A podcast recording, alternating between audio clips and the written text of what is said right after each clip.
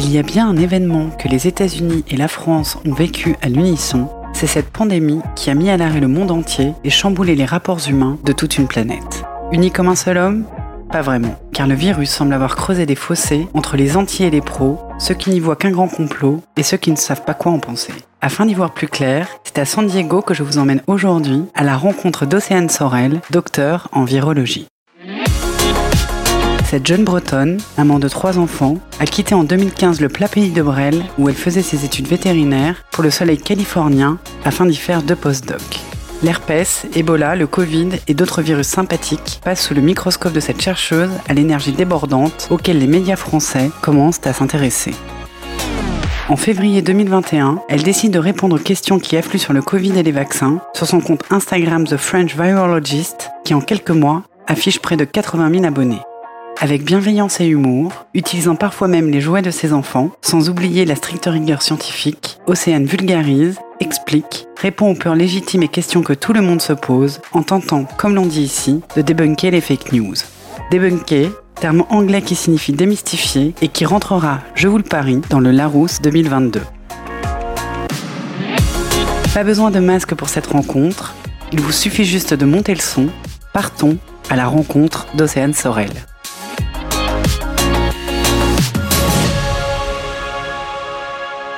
Bonjour Océane. Bonjour, ça va? Merci d'accueillir Jean Bombeur, ça va très bien. Je suis ravie de t'avoir derrière le micro de Jean Bombeur. Avant de rentrer dans le vif du sujet, j'aimerais savoir Océane, comment tu as eu envie, qu'est-ce qui t'a mené à ce métier chercheuse en virologie?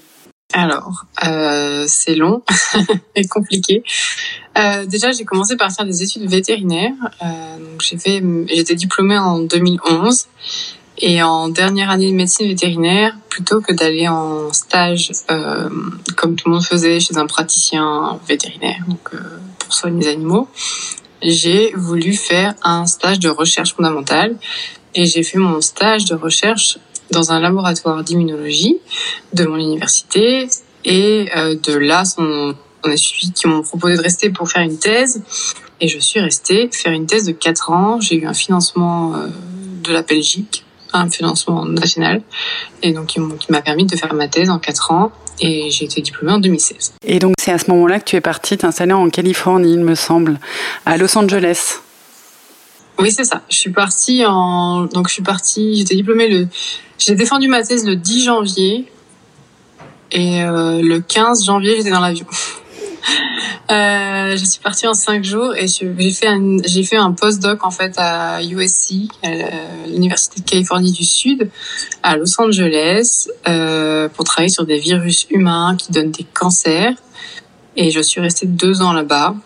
Euh, et après, j'ai refait un autre postdoc, cette fois-ci à UCI, UC Irvine, qui est à Orange County, un peu plus au sud de Los Angeles. Et là, je suis restée un peu moins de deux ans. Et après, euh, j'ai, je suis dans la recherche privée depuis euh, presque deux ans maintenant. Et alors, qu'est-ce que tu fais actuellement? Alors, je travaille dans la, la je travaille dans la thérapie génique, euh, cell and gene therapy. Je développe des vecteurs viraux pour traiter des cancers. Voilà. Donc, j'utilise les virus pour soigner des cancers. En gros, c'est ça. Ah, c'est intéressant. Et comment un virus peut soigner un cancer? Alors, on peut modifier, on, utilise les virus euh, en thérapie génique, on utilise les virus comme des chevaux de Troie. Euh, on les utilise comme vecteurs, en fait, tout simplement pour délivrer des gènes euh, manquants ou défectueux dans des cellules. Et c'est ce qui nous permet de, bah, de guérir éventuellement des gens. Ou quand dans le cas de cancer, on peut modifier des cellules immunitaires pour qu'elles soient capables de reconnaître des cellules cancéreuses et de les détruire.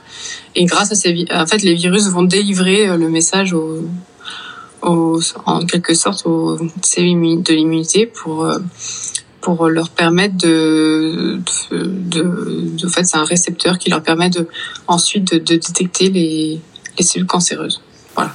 Donc en fait, les virus peuvent parfois être euh, nos alliés finalement. C'est ça. Et donc du coup, tu, tu manipules toi-même euh, des virus je manipule des virus, oui. Alors, ma transition est évidemment toute trouvée. Tu me vois arriver avec mes gros sabots, puisque c'est une hypothèse de, de départ de l'épidémie. Le Covid ou la Covid serait échappé d'un laboratoire à Wuhan, ce qui est quand même euh, sacrément inquiétant si c'est si c'est le cas. En règle générale, ça se passe comment dans les dans les laboratoires quand vous manipulez des virus? Alors, quand on manipule des virus, bah, il y a des règles de, ce qu'on appelle des règles de biosécurité qu'on doit respecter. Donc, on doit faire attention euh, à plein de choses et ça dépend du niveau de sécurité du virus en question. Il y a des, des virus plutôt BSL1, BSL2, BSL3 jusqu'au BSL4 qui est le niveau le plus élevé. Là les, les, ces laboratoires-là, il n'y en a pas beaucoup dans le monde, sont capables, sont autorisés à manipuler des virus comme Ebola, qui sont euh, des virus très dangereux et très mortels. Euh, donc c'est euh, pas pris à la légère évidemment et euh, c'est très très très très contrôlé. J'imagine.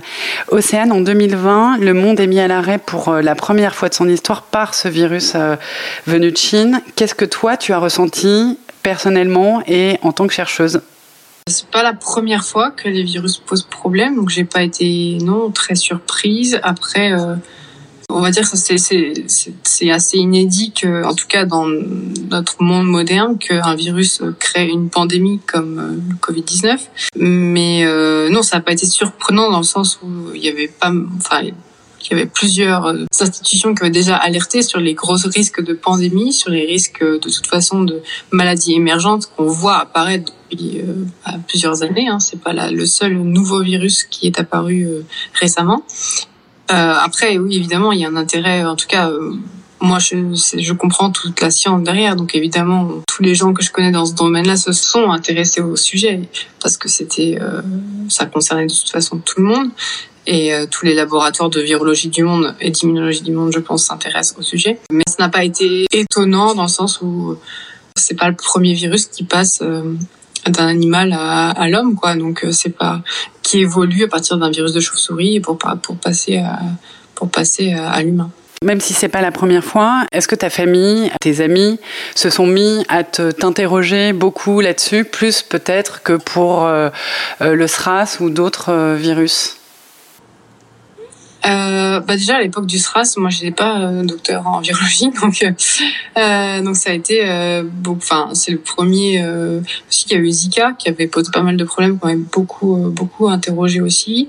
mais oui, c'est évidemment oui la famille, les amis, les copains, ce sont tous oui, ils m'ont demandé mon avis. Et après, à cette époque-là, quand le virus est apparu, on ne savait pas grand-chose, hein, donc je pouvais pas leur dire plus que ce que tous les scientifiques du monde étaient, savaient déjà. Euh, et on a appris en temps réel. C'était, c'était ça le défi surtout du Covid-19, c'est d'apprendre en, en temps réel et d'essayer d'aller plus vite que le virus pour faire avancer les choses et sortir de cette pandémie le plus rapidement possible avec le moins de dégâts possible. Et alors, en février 2021, tu transformes ton compte Instagram euh, personnel en compte euh, public, si je puis dire. On peut te retrouver sous le nom de The French Virologist. Pourquoi tu as eu envie de l'ouvrir au grand public? Alors en fait, ça a commencé euh, bah déjà quand les vaccins sont arrivés sur le marché au mois de décembre. Euh, bah, j'ai un peu naïvement cru que qu'on était, était sorti de l'auberge, quoi. Qu'on c'était là le début de la fin et que les gens allaient être ravis d'avoir ces vaccins euh, disponibles. Et en fait, euh, je me suis très vite rendu compte que c'est pas toujours le cas. Et, euh, et là, c'est ça a été la, la, déferlante de fake news, de complotisme, enfin de de tout ce qu'on a pu entendre quand les vaccins sont sortis. J'ai fait un live avec Nisila sur euh, sur YouTube. Elle a beaucoup beaucoup d'abonnés. Et elle m'a demandé, elle m'a dit, j'ai plein plein de questions. Est-ce que tu veux pas faire un live pour moi, avec moi, et répondre aux questions des abonnés Je dis ok. Il y a plein de gens qui nous ont remerciés. Et après, j'avais de plus en plus de questions, messages privés. Enfin, c'était vraiment euh, sans fin. Et j'arrêtais pas de répondre, de répéter dix fois la même chose par message. Du coup, je me suis dit, bon, bah, je vais ouvrir un compte et je vais faire euh, que ça que de la vulgarisation scientifique sur ce compte-là, parce qu'en plus j'avais un compte Instagram, mais c'était beaucoup de photos de famille, etc. Donc c'était pas, ça se prêtait pas trop à la vulgarisation. Et euh, j'ai ouvert ce compte, le, je crois que c'était le 10 février 2021, un truc comme ça. Et, euh, et, en fait, ça a, pris tout de suite euh, une, ouais, ça a commencé à prendre une ampleur assez rapidement. Et, puis les gens étaient contents en fait. J'ai eu beaucoup, je m'attendais à avoir énormément de retours négatifs parce que je pensais qu'il y avait énormément de, j'allais me faire euh, flageller par les antivax. Et au final, euh, bah non. J'ai beaucoup plus de majorité de gens qui étaient sceptiques et qui ont changé d'avis et qui m'ont remercié que euh, de, gens agressifs en fait. C'est une très large minorité. C'est pour ça que je continue d'ailleurs. Euh, malgré euh, le fait que le compte ait pris l'ampleur, j'en ai toujours pas plus qui voilà. Alors après, je garde les trucs hyper scientifiques. Je fais pas de politique, donc je commande pas tout ce qui est passe sanitaire, etc. Parce que pour moi, ça n'a. Moi, j'aimerais que les gens dissocient la politique et la science, et ils font. On fait pas la différence, en tout cas pas aujourd'hui. Et euh, les, les gens ont du mal à comprendre que la, les faits scientifiques, c'est pas une opinion, c'est pas un parti politique, c'est pas une croyance, c'est pas, c'est pas tout ça, et que les décisions politiques, c'est autre chose. Voilà, en gros, c'est ça. Donc, j'aimerais bien que, donc, j'essaie de garder ce, ce compte le plus scientifique et hum, vraiment purement vulgarisation scientifique. J'explique ce qui se passe derrière des décisions ou, ou euh, comment ça marche un virus, comment ça marche un vaccin. Mais je commande pas, je donne pas mon opinion sur des décisions politiques pour éviter justement de politiser le compte et que les gens continuent de faire cette association politique-science. Et c'est peut-être parce que tout a été mélangé et on est face à des gens qui ont peur et du vaccin et du pass sanitaire et de tout ce qui pourrait euh, euh, éventuellement en découler. Est-ce que tu as une idée de la question qui revient le plus souvent sur, euh, sur ton compte? Il y en a beaucoup. Je pense que toutes les questions autour des, des fake news déjà. C'est est-ce que ça rend stérile Pourquoi ça a été si rapide euh, je comment est-ce que ça va changer mon ADN Ça c'est beaucoup beaucoup revenu aussi. C'est beaucoup des des questions qui me demandent est-ce que ça c'est vrai quoi. En gros c'est souvent en message privé on m'envoie des liens vers des vidéos YouTube, euh, des trucs, des articles euh, faux et on me dit est-ce que ça c'est vrai? Et en général 99,999% du temps c'est faux. Mais voilà.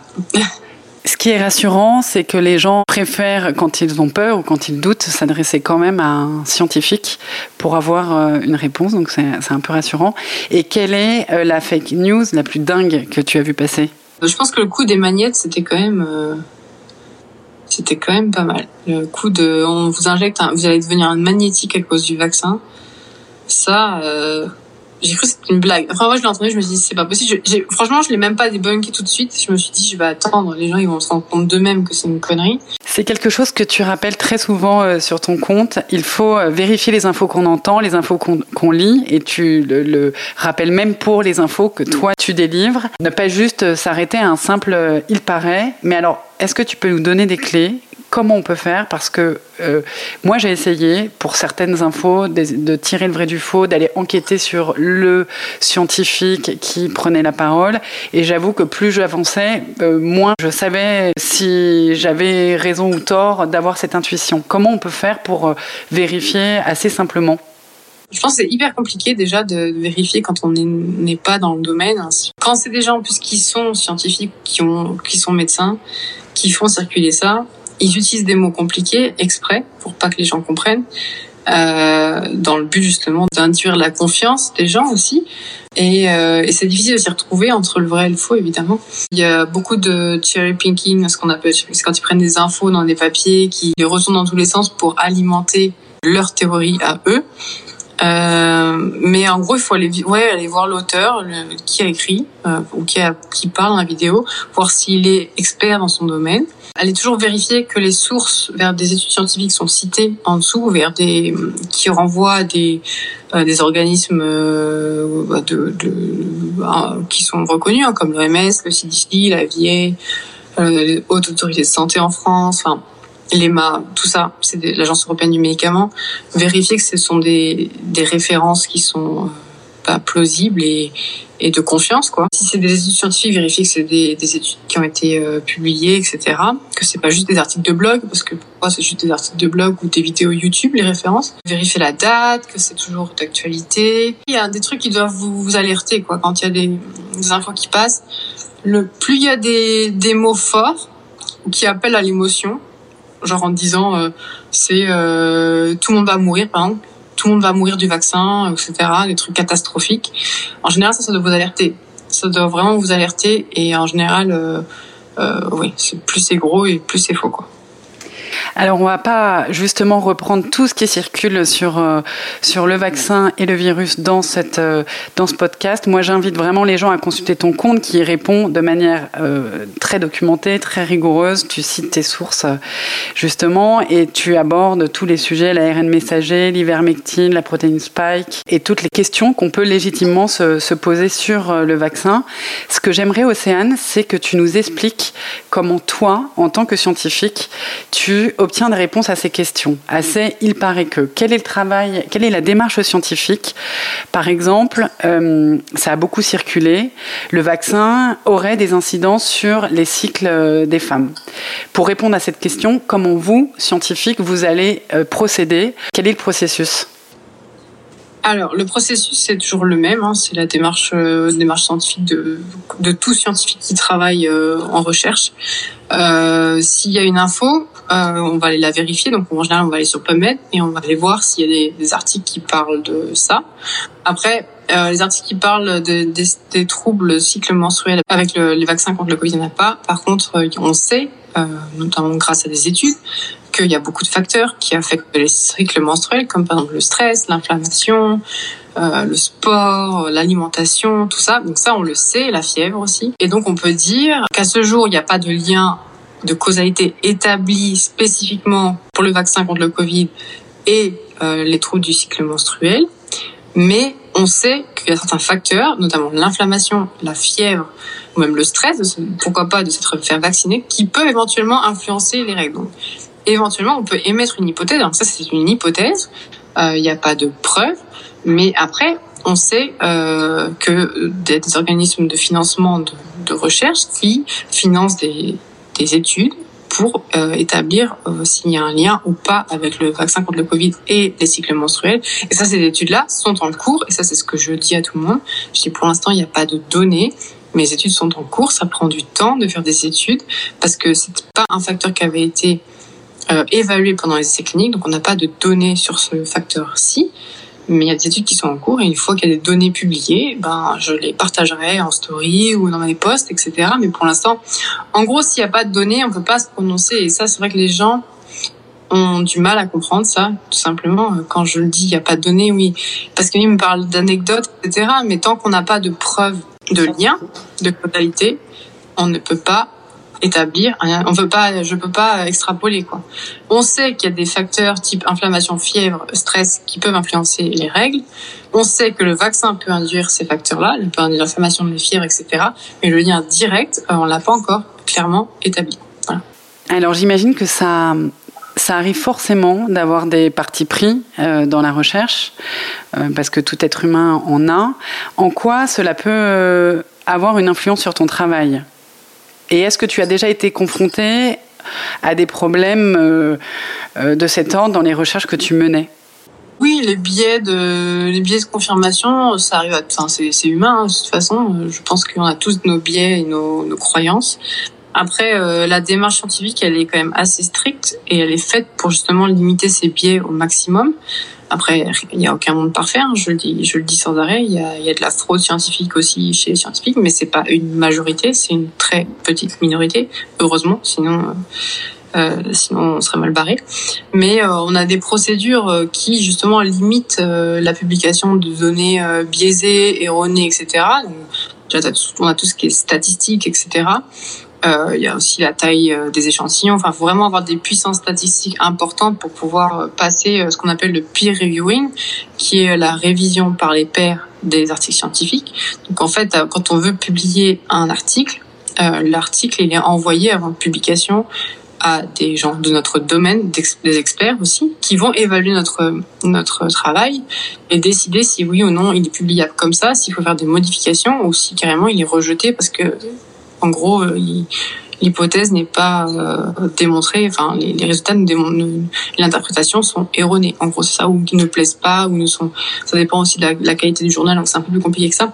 Mais en gros, c'est il y a pas mal de comment dire de points de de check-up pour limiter au maximum euh, la fraude scientifique ou le biais ou que chacun peut avoir. Après, c'est vrai que quand on quand on émet des, des, des, hypothèses, on essaie toujours de limiter nos propres biens, hein, mais il y a toujours de, parfois des intimes convictions, etc. Donc, et bon, tant qu'on n'a pas de données pour démontrer notre hypothèse, c'est de toute façon difficile à prouver. Il n'y a pas de preuve. S'il n'y a pas de preuve, il y a pas. Ça reste une hypothèse, il y a un, un sentiment ou une opinion. C'est la différence entre opinion, croyance et euh, fait scientifique. Voilà. Fait scientifique, c'est guidé par les preuves. Le consensus scientifique est guidé par les preuves. Et euh, les, les croyances et opinions ne sont pas euh, guidées par les preuves. Les médecins, euh, les sages-femmes et il me semble aussi les chirurgiens dentistes euh, prêtent serment pour exercer. C'est le fameux serment d'Hippocrate. Est-ce qu'il existe une, un tel serment pour les scientifiques? Euh, Non. Non, il n'y a pas de, de, serment, mais bon, enfin, quand on, on, défend une thèse, euh, on est devant un jury euh, qui évalue notre travail. Il y a pas mal, il y a, on ne sait pas juste on écrit un, un bouquin et après euh, voilà c'est fini quoi avec que des trucs euh, qu'on a inventés etc c'est euh, hyper strict. Les formations doctorales sont très très strictes. Enfin en tout cas moi là où j'ai fait ma thèse c'était strict. Il fallait passer des points euh, des points précis pour pouvoir défendre sa thèse. Et tant qu'on n'y était pas on pas défendre notre thèse il fallait euh, x publications publiées euh, dans des journaux scientifiques il fallait voilà pas prendre des cours de formation doctorale, etc. C'est pas juste euh, juste euh, écrire quelque chose et défendre. Et après, il y a un jury. Il y a un jury qui évalue notre travail et qui nous dit, qui nous donne la thèse ou non quoi. Et ça, c'est pareil. C'est un jury euh, d'experts de notre domaine, euh, de différentes institutions, et euh, c'est eux qui, en gros, disent si oui ou non ta thèse est valide. C'est tellement contrôlé. Les serments, euh, surtout euh, d'Hippocrate, etc., c'est parce que les, ce sont des, enfin, c'est des soignants, hein. c'est des gens qui soignent des, des, des gens. On n'est pas scientifique, on n'est pas médecin. Enfin, il y a des médecins qui sont scientifiques. Moi, je suis vétérinaire et scientifique. Il y a des médecins qui sont euh, scientifiques de labo dans la recherche, euh, mais il y a des scientifiques qui sont pas du tout médecins, pas du tout, euh, pas du tout soignants. Aujourd'hui, bientôt deux ans après son apparition, ce virus a fait 4 millions et demi de morts dans le monde, plus de 700 000 aux États-Unis et plus de 100 000 en France. Donc tu me confirmes que c'est un peu plus élevé que les chiffres d'une grippe saisonnière? Oui, oui, c'est plus élevé. Et puis euh, c'est bah, la, la... en 2020, l'espérance de vie a baissé. Hein. Ça, c'est je l'avais mis sur mon, compte Instagram. Euh, oui, c'est voilà, il y a pas photo quoi une petite grippette. Ce virus a révélé aussi de la défiance, de la perte de confiance et de la peur. Selon toi, pourquoi cette peur du vaccin alors que historiquement, ce sont, on le sait, ce sont les vaccins qui ont éradiqué les, les épidémies? Pourquoi cette hostilité? Alors, euh, je pense qu'il y a plusieurs choses. Après, tout ce qui est psychologique, moi, je pense que je vais pas euh, l'aborder parce que c'est pas mon domaine. Je sais qu'il y a plein de. J'avais lu du coup quelques trucs sur au niveau psychologie. Il y a pas mal d'explications autour de la du complotisme et de la défiance euh, envers la science. Mais je pense que c'est surtout la peur de quelque chose qu'on ne connaît pas. Quand on, je pense que la, science est tellement compliquée. En tout cas, en immunologie, en virologie, c'est en biologie de manière générale, c'est le cas. Euh, dans d'autres domaines, c'est pareil. Moi, je comprends rien en, en, physique nucléaire, par exemple. Et en fait, les gens, quand ils comprennent pas, je pense qu'ils flippent. Et quand on flippe, ben, on, on, on, ben, on, rejette quoi. On rejette ça, alors qu'il y a des, des, des, des, explications souvent rationnelles. Mais bon, il y a eu beaucoup de fantasmes hein, autour de, de l'ARN messager, par exemple, parce que les gens savent pas ce que c'est, tout simplement. Donc, ils entendent ARN, donc ils pensent que c'est comme de l'ADN, alors que c'est différent, que c'est pas du tout la même, la même chose, ni la même fonction. Et donc, en fait, quand ça fait peur, les gens, quand ils comprennent pas, ils se mettent à à propager des fausses infos, à, à rejeter des choses quoi. Il y en a qui jouent là-dessus, il y en a qui ont fait leur euh, leur beurre là-dessus, malheureusement, et voilà, qui jouent sur la peur des gens. De toute façon, le terreau des fake news, c'est ce que je dis tout le temps, c'est la peur. Voilà. Et toi, en tant que scientifique, cette défiance t'affecte ou pas plus que ça? Alors cette, défiance m'affecte, c'est pour ça que j'ai créé ce compte-là. Je pense que c'est ce qui, c'est ce que quand j'ai vu tout ça que qui m'a décidé à créer ce compte. Et je pense honnêtement, j'ai réalisé en 2021 à quel point on faisait, et je me mets dans le, je me mets dans le logo, à quel point nous scientifiques on a mal fait notre job dans en termes de communication au grand public Et je pense que si on communiquait, parce qu'on communique très très bien entre nous, c'est-à-dire qu'on va à des conférences, on se parle entre nous, on fait des collaborations pour des projets, euh, on écrit des grands ensemble, euh, etc. Donc il n'y a pas de souci, la formation elle passe entre équipes, mais par contre, euh, le public, le grand public n'y connaît rien, il y a après, il y a plusieurs explications. Je veux pas jeter la pierre aux scientifiques. D'ailleurs, je me mets dedans parce qu'avant février 2021, j'expliquais rien à personne. Déjà, on n'a pas le temps. enfin, la, la, la recherche euh, scientifique, c'est une course contre la montre en permanence. C'est une course pour les financements parce que il faut de la thune pour faire de la, la recherche. Il y a pas. Donc, il faut écrire des grants, il faut écrire des projets, ils pourraient être financés. Donc, en fait, on n'a pas le temps. Euh, les scientifiques, souvent, ils ont déjà pas le temps d'avoir une vie à côté. Donc, ils n'ont pas le temps non plus d'aller expliquer euh, à des au public qui sont pas scientifiques ce qu'ils font, tout simplement. Et, je pense que ça vient aussi de là. Après, il faudra peut-être des gens qui fassent que ça, qui expliquent, qui comprennent ce que ce que c'est la science et qui expliquent. Euh, il y en a sûrement quelques-uns, mais et alors après, du coup, on laisse le boulot aussi aux journalistes qui n'ont pas forcément de background euh, scientifique et qui, euh, et c'est pareil, encore une fois, je, je leur jette pas la pierre. enfin, c'est difficile à comprendre, ce sont des domaines compliqués et qui parfois n'interprètent pas très bien les résultats des études où euh, bon bah ils font des gros titres euh, racoleurs pour avoir du clic, etc. Et en fait, quand on, on, va vraiment dans la publication, on se rend compte que c'est pas du tout ce qui est marqué.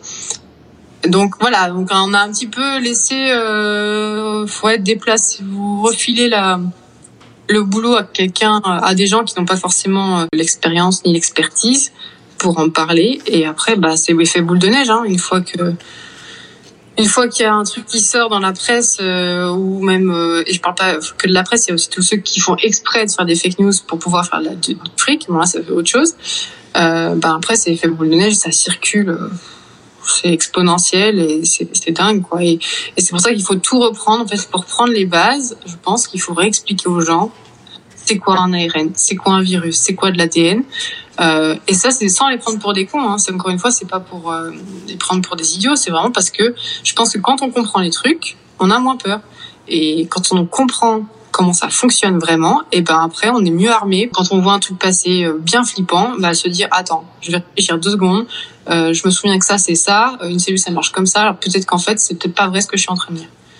Voilà. En gros, c'est ça. Il y a effectivement du boulot et on peut comprendre une certaine défiance du grand public parce qu'on l'a vu. Alors c'est peut-être un troisième intervenant entre le grand public et les scientifiques. Euh, on l'a vu dans le passé, des scandales euh, qui ont touché des laboratoires pharmaceutiques. Il y a eu le scandale du Mediator pour lequel le laboratoire a été condamné il y a, il y a quelques mois. Il y a eu plus, plus loin le scandale du sang contaminé. Aux États-Unis, la crise des opioïdes. Donc effectivement, il y a une, une vraie crise de confiance. C'est difficile de faire confiance au laboratoire. Euh, qui nous donne quand même la sensation que le profit est la priorité. On a beaucoup parlé des big pharma euh, euh, pendant toute la crise du Covid et j'ai découvert un article sur ton compte Instagram qui expliquait que apparemment l'appât du gain était dans tous les camps. C'était un article de The Intercept. Est-ce que tu peux nous, nous parler de cet article? Juste pour rebondir, je peux comprendre que éventuellement euh, les gens soient méfiants vers les entreprises comme euh, les entreprises pharmaceutiques ou même les politiques, parce qu'il y a beaucoup de, de, de, gens qui ont critiqué le gouvernement, etc. Mais euh, encore une fois, c'est pas que des études de boîtes pharma que moi que je présente, etc. Ce sont des études qui ont été faites par des équipes indépendantes, académiques, privées, de tout quoi. C'est et toutes les données sont hyper rassurantes. Et donc, et c'est du monde entier. Donc, encore une fois, il faudrait que tout le monde soit dans un complot énorme pour que euh, personne n'ait vu à quel point ces vaccins étaient dangereux, alors que pas du tout. quoi. C'est c'est juste hyper rassurant euh, et tout le monde et il y a le consensus scientifique et euh, il converge vers euh, la même chose. C'est les, les vaccins contre le Covid sont efficaces et safe. Voilà. Et concernant, euh, c'était l'article dans Intersect. Alors en fait, il y a ce qu'on appelle aux États-Unis, il y a un groupe de médecins qu'on appelle les frontline euh, doctors qui ont été créés euh, pendant cette pandémie anti-vax. Et en fait, euh, ce que le, cet intersect révèle, c'est qu'il y a des gens qui, donc ces médecins-là, en fait, sont, on dit aux gens, le vaccin est hyper, ils ont relayé des infos de fake news hein, pour dire les vaccins sont toxiques, etc. Ne vous faites pas vacciner, etc. et ils ont collaboré avec des, des compagnies de santé, etc., pour leur vendre des alternatives de traitement et euh, des consultations à prix d'offre. Et ils se sont fait des milliers de dollars. Voilà, des, je ne pas des milliers, c'est des millions de dollars. Pardon. De toute façon, euh, il y a pas mal de reportages qui sont aussi sortis en France hein, pour montrer à quel point le, le business des fake news est euh, lucratif. Hein. Et toi, euh, puisque tu, es désormais euh, beaucoup suivi et que tu as une caution scientifique, est-ce que, parce que c'est une question qui t'a été posée, est-ce que tu as été approché par des labos, soit pour vendre des choses ou soit pour te demander de te taire? Ah non, jamais. Non, et puis de toute façon, euh, que j'ai toujours dit, je, je ne ferai pas, euh, je ne me ferai pas payer pour faire soi-disant la promo des vaccins. Je ne suis pas payée pour faire la promo des vaccins, ni par le gouvernement, ni par n'importe quelle boîte pharma. Et c'est la même chose pour euh, tous les gens de de ben qui font comme moi, hein, les scientifiques, parce qu'il n'y a, pas que moi qui fait ça, il y en a plein. Aux États-Unis, il y en a encore plein, on beaucoup d'anglophones qui font ça des médecins, des chercheurs, euh, des, même des, des, infirmières qui le font aussi, euh, de vulgarisation médicale, scientifique, et on fait tout ça de manière bénévole. Euh, D'ailleurs, maintenant, je suis bénévole pour les Nations Unies euh, avec la Team Allo, là. J'allais t'en parler. Est-ce que tu peux nous en dire deux mots? Les Nations Unies, en fait, ont créé en 2000, je crois que c'était en novembre 2020, euh, une équipe de scientifiques et de médecins partout dans le monde euh, pour lutter contre la désinformation euh, bénévole. On n'est absolument pas payé. Euh, c'est purement volontaire. Et en fait, euh, on est partout dans le monde et on vulgarise de manière euh, où on répond aux questions qui traitent du Covid et des vaccins pour essayer de lutter contre cette désinformation sur les réseaux sociaux. Donc il y en a qui font des vidéos. Moi, je fais des infographies, des vidéos, etc. Il y en a qui sont sur TikTok. Moi, je suis sur, plutôt sur Instagram. Je suis sur TikTok aussi, mais moins. Twitter aussi, beaucoup Twitter.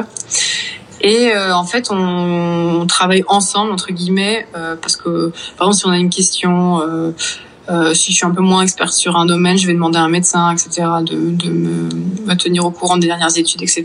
Donc voilà. Et on vulgarise en notre langue chacun euh, pour justement essayer d'aider les gens à mieux comprendre tout ce qui se passe autour de ces vaccins. Et ça, c'est une initiative des Nations Unies, ça s'appelle la Team Hallo. Euh, et euh, c'est purement volontaire, bénévole. Et j'écris aussi des, du coup des articles de blog pour les Nations Unies en français, euh, qui, ont été traduits en anglais, euh, notamment sur la grossesse et les vaccins, pour essayer d'informer, euh, au maximum les gens. Euh, puis voilà, on essaie, on répond à la presse, etc.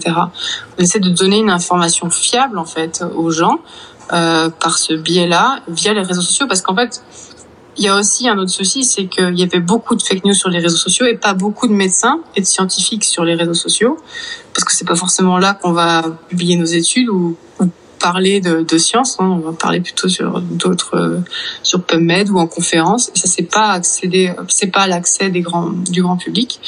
Donc, fallait, fallait de toute façon qu'il y ait des scientifiques, des médecins qui aillent sur les réseaux pour euh, expliquer euh, aux gens ben la réalité des faits et pas euh, essayer de, de débunker toutes ces euh, toutes ces fake news. Donc il y a un vrai mouvement quand même qui est en marche. Je dirais pas que c'est un mouvement parce que c'est pas c'est pas un parti mais c'est plutôt euh, une démarche euh, où on s'est tous allez on va dire que on s'est tous réunis et retrouvés autour du, de la constatation que il fallait qu'on n'allait pas attendre que quelqu'un d'autre le fasse. Il fallait que ce soit les scientifiques, les médecins, les gens qui sont pros de santé, qui comprennent tout ça, qui a expliqué aux, aux gens et qui et pas attendre que les gens viennent nous poser des questions. Vraiment y aller quoi. Genre euh, allez, c'est bon. Il y a une fake news qui circule, je fais une vidéo et j'explique aux gens pourquoi c'est faux, avec des preuves, pas juste avec mon opinion. Océane, est-ce que j'ai une question Est-ce que ton regard sur les Français a changé depuis l'explosion du Covid? Euh, non, euh, non, non. Je pense que les, c'est pas, euh, c'est pas français typiquement d'être anti-vax. Après, il y a beaucoup d'anti-vax en France. Ça, ça, c'était déjà avant le Covid. C'était pas forcément lié au Covid, mais euh, il y en a beaucoup aux États-Unis aussi. Hein. C'est juste que moi, je suis en Californie, donc il y a beaucoup de gens qui sont euh, vaccinés. Déjà, il y a beaucoup moins, on ressent moins cette, euh, ce climat d'anti-vax en vaccination. Mais si on va au Texas ou euh, dans le Midwest, euh, c'est pareil, voire pire qu'en France. Donc euh, non, ça n'a pas changé. sinon, je l'aurais. Honnêtement, après, je le fais je fais ça en tout, tout respect de, de gens. Je comprends qu'on ait peur, honnêtement. Hein, je comprends tout à fait. Moi, j'avais des gens, des gens de ma famille qui avaient peur. Une fois qu'on leur expliquait, évidemment, ils, étaient rassurés. Mais, mais je en fait, je vais jamais jeter la pierre aux gens qui ont peur. Je vais jeter la pierre aux gens, les médecins, les scientifiques, qui ont des connaissances et qui font ça exprès pour faire de la thune ou pour j'en sais rien. Il y a sûrement d'autres d'autres excuses, euh, d'autres raisons. Mais eux, ouais, eux, je leur en veux. Parce que eux, euh, en fait, la désinformation, elle tue des gens. Et ça, on, on dit que c'est chacun son opinion, faut respecter les opinions des autres. Non, parce que la fake news que tu viens de créer, que tu viens de faire circuler, elle va peut-être tuer quelqu'un parce que la personne va avoir peur, elle va pas se vacciner et elle va choper le Covid, elle va finir en réa et elle va, elle va mourir. Et euh, indirectement, la désinformation, elle tue des gens. Et, donc c'est pour ça qu'on est. Moi, après les, les sceptiques, j'en ai tous les jours et euh, je leur explique sans les juger, sans les traiter d'idiots, euh, juste calmement avec les faits, etc. Et en fait, c'est ce qui c'est ce qui marche le mieux parce que parce que quand tu prends les gens pour des, idiots, et je pense que les gens qui font circuler des fake news, ils prennent les gens pour des idiots. Euh, et eh ben ça marche pas en fait. Faut pas rentrer dans la confrontation avec les avec les gens. D'ailleurs c'est pour ça que je parle pas aux anti-vax purs, ceux qui sont vraiment dans la croyance, euh, qui m'insultent etc. Eux, je leur réponds même pas de toute façon. Je les bloque et je les supprime et je ne lis même pas leur leur message en général parce que c'est inutile déjà de un, ça sert à rien, je vais perdre de l'énergie pour rien. Et, euh, et de deux, de toute façon, ils sont tellement loin dans leurs croyances que ça sert à rien. Revenons un peu à la France et à ton aventure euh, californienne. En quoi te sens-tu malgré tout toujours très française depuis que tu es en Californie? Ah bah ça, c'est sûr je me sens hyper française euh, et je pense que ça changera jamais. Je serai. Mais bon, ce qui est marrant, c'est que je me sens française ici et quand je rentre en France, je me sens américaine. J'ai l'impression d'être euh, au milieu de l'océan Atlantique avec ma chaise assise en train ne sait pas savoir de quel côté je dois vivre. Mais euh, je, bah, je suis très français. Déjà, on est, on est une famille de Français. Mon mari est français. On parle français à la maison. On mange français. Je cuisine français. Euh, on a la culture française. On lit en français. Enfin, tout, tout est français. Euh, on a cette, euh, je pense que cette culture française, on l'oubliera jamais. Euh, on râle comme des Français. Mais euh, voilà. Après non, je. Après, les Américains, je les adore, hein, mais mais mais je pense que je serai jamais 100% euh, américaine. Qu'est-ce que tu es contente d'avoir découvert ici? Bah déjà une, des gens qui sont quand même hyper sympas au quotidien. Les Américains sont adorables et sont vraiment hyper faciles euh, dans la vie de tous les jours. Quoi, ils disent bonjour tout le temps, ils sont tout le temps avec le sourire. Euh, tu vas dans un magasin, ils sont contents de te voir. Enfin, c'est hyper agréable de vivre ici. C'est hyper En fait, la vie américaine est confortable, vraiment très confortable. Et quand on a des enfants, encore plus, parce que tout est fait pour les enfants ici. Ils adorent les enfants. Donc, euh, tu vas au resto, euh, il y a toujours, euh, y a toujours des petits menus pour les enfants. Enfin, des, trucs avec des coloriages, des, enfin, des conneries, hein, c'est des détails, mais quand t'es parent et que t'en as trois, ça fait une différence. ou des, je sais pas, tu vas dans un parc, il y a toujours des toilettes il n'y a pas forcément ça en France. C'est hyper facile, quoi. Je, suis en train de, revenir et de passer du Covid au truc hyper terre à terre, mais mais en gros c'est ça. Et puis bon après vivre en Californie, c'est quand même le soleil toute l'année, c'est les plages juste à côté, c'est les palmiers. C'est vrai qu'on on se rend plus compte après six ans, mais on a quand même du bol, quoi. Moi, j'étais arrivée ici en plein hiver, au mois de janvier. Je quittais la Belgique, donc qui était quand même euh, hyper froide, euh, l'hiver, j'adore les Belges. Franchement, les Belges, si vous m'écoutez, je vous adore. Euh, c'est vraiment euh, mes meilleurs potes quasiment sont tous belges ou, ou euh, on va faire leurs études en, Belgique avec moi. Mais mais c'est vrai que la météo, par contre, c'est c'est c'est pas terrible quoi. Surtout l'hiver. Et quand on est arrivé ici, ce qui m'avait marqué, c'était la lumière. La lumière en plein mois de janvier, de fou, qu'il y a en Californie et, on avait des potes en Californie qui nous avaient dit, euh, bon, prenez quand même un, un manteau, il fait, il fait froid, c'est janvier, quoi. On était en t-shirt toute la journée, nous, c'était l'été, quoi. Bon, maintenant j'ai froid en mois de janvier, mais quand je suis arrivée le premier hiver, j'avais, j'avais trop chaud. Je disais, mais attends, il fait 20 degrés, c'est trop bien, quoi. Le bonheur de la, de la Californie. Océane, ce podcast s'appelle Jean Beurre parce que moi, c'est ma petite Madeleine de Proust, ce qui me manque de la France. Quel serait pour toi euh, ton Jean Beurre? J'en ai trop. J'en ai trop parce qu'en fait la, la, la, culture française me manque énormément, la gastronomie aussi, c'est vraiment euh, hyper difficile. Euh, j'adore les pâtisseries, ça, ça me. Genre, je cuisine beaucoup, mais c'est quand même pas pareil quand tu les cuisines pour toi que quand tu vas euh, dans une bonne pâtisserie là, juste commander un gâteau là à 4 heures. Euh, ouais, la nourriture à fond et après la, la, la, culture française dans le sens où plutôt l'histoire, les monuments. Parce que moi j'ai grandi à Vannes en Bretagne et c'est une ville médiévale donc il y a vraiment des, des enfin tout bas dans les rues, c'est des rues pavées avec des, des vieux bâtiments euh, et ça il y a pas ici quoi. Il y, y, a, Monsieur Disney et c'est fake en carton pâte quoi. Donc c'est c'est pas du tout la même chose. Et ça, je trouve que ça manque, ça manque l'histoire, euh, ouais, un peu d'histoire, un peu de culture. Océane, est-ce que tu imaginais, en te lançant dans la recherche, que quelques années plus tard, ce sujet déchaînerait les passions sur les réseaux sociaux et que chacun aurait un avis pointu sur le sujet? Le Covid euh, Non, bah, déjà, j'imaginais même pas que le Covid puisse exister. Enfin, je, que ça, qu'il une pandémie, euh, même si on savait qu'il y avait des, des, virus qui étaient potentiellement euh, à pouvoir pandémique, c'était quand même euh, voilà assez inattendu mine de rien.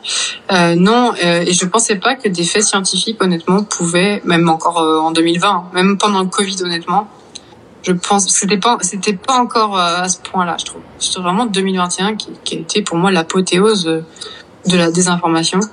Et euh, je pense que je ne comprends en fait je non et je comprends toujours pas comment des faits scientifiques puissent euh, euh, déchaîner autant les passions et euh, et que chacun puisse avoir son opinion sur des faits scientifiques qui sont prouvés ou des preuves ou et même des vieux trucs hein, comme la tu parles la sclérose en plaques et le vaccin contre l'hépatite quoi. C'est une fake news mais de vieille qui a été démontée un milliard de fois et on me la ressort encore Finalement, c'est peut-être une bonne nouvelle quand même que on soit tous aussi devenus aussi concernés sur les problématiques de santé. Il faut juste peut-être euh, remettre les, choses à l'endroit.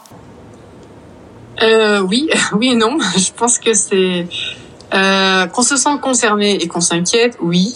Qu'on se, qu'on pense que parce qu'on a fait trois recherches sur YouTube de trois vidéos et qu'on a vu des vidéos ou qu'on a vu euh, trois posts passer sur Facebook et que du coup on s'autoproclame docteur en virologie euh, et spécialiste du coronavirus, euh, non, c'est pas une bonne nouvelle. Ça, il vaut mieux s'abstenir. Quand on sait pas, on s'abstient. Euh, c'est une meilleure euh, et on prend des sources euh, bah là où il y a des gens enfin je sais pas moi si j'ai une question euh, j'en sais rien moi. Je vais au, chez le boucher j'ai une question sur la viande je vais pas aller demander au boulanger c'est ça le, le, problème des réseaux hein, ça, et je pense que ça a révélé tout le pouvoir des réseaux sociaux et ça c'est un autre souci. C'est à quel point ben un, une fake news peut se répandre dans un le monde entier et avoir des dégâts importants euh, collatéraux euh, euh, indirects comme la mort de gens tout simplement qui se sont pas vaccinés parce qu'ils avaient peur bon là c'est un exemple hein, mais ça peut être d'autres trucs hein. hors Covid enfin, je sais pas moi un autre truc qui peut se passer dans le monde et ça va être de nouveau pareil il y a de grandes chances que ce soit de nouveau bis repetita quoi Océane, notre, euh, notre entretien s'achève. Pour finir, j'aimerais savoir quelle serait l'avancée dans ton domaine que tu aimerais voir de ton vivant. Oh, bah ça, c'est une bonne question. J'ai jamais pensé, je crois. Euh, l'avancée, si, si, si, je pense que euh, le vaccin contre le VIH, ouais, ça, ça serait, ça serait déjà un bon, une belle avancée dans mon domaine en tout cas, en viro. Euh, si on trouve un vaccin contre le virus qui cause le sida, ce serait une bonne chose, ouais. Merci Océane. De rien. À votre avis, que va-t-il rester de ces années Covid lorsqu'elles seront enfin derrière nous, prêtes à rentrer sans bruit dans les livres d'histoire? Est-ce que la science aura repris le pouvoir sur les politiques, les croyances et les intérêts mercantiles en devenant plus pédagogue? Et nous, quels enseignements allons-nous tirer de cette vie bouleversée? Cette crise nous aura-t-elle vu juste prendre quelques kilos, devenir plus misanthrope et augmenter les bénéfices des ventes en ligne? Ou bien est-ce le terreau de quelque chose de nouveau? Je n'ai évidemment pas la réponse, mais tout comme les virus peuvent aider à vaincre les cancers, comme nous l'a expliqué Océane, j'aime rêver que les cercles peuvent être vertueux plus que vicieux. Merci d'avoir écouté Jean Bomber et à très vite pour un nouvel épisode.